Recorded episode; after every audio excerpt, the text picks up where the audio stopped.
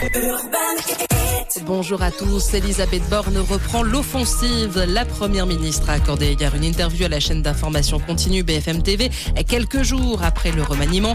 Et la chef du gouvernement a notamment assuré travailler directement avec Emmanuel Macron. Une déclaration alors que les rumeurs de friction entre elle et le président se multiplient.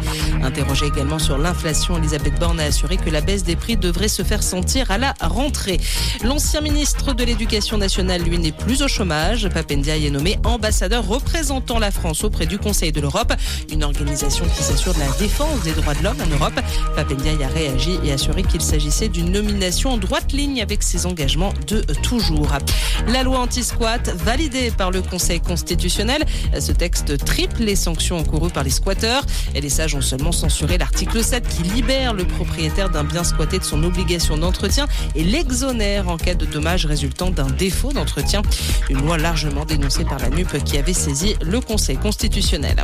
Dans le reste de l'actualité, ce coup d'État au Niger, des militaires affirment avoir renversé le régime du président nigérien Mohamed Bazoum. Le pays est l'un des derniers alliés des pays occidentaux au Sahel, région ravagée par la violence djihadiste. En fin de journée, la garde présidentielle a dispersé par des tirs de sommation des manifestants favorables au président à Le sauvetage hier d'un enfant de 12 ans au Savoie. Après être descendu dans un puits, il s'est fait ensevelir sous 1m60 de pierre. Ça s'est passé hier à Quoi Saint-Jean-Pied-Gauthier. Une quarantaine de sauveteurs a été mobilisée pour une opération délicate, le puits menaçant de s'effondrer. Et au bout de 5 heures, les pompiers ont finalement réussi à remonter le jeune garçon. Il a été hospitalisé.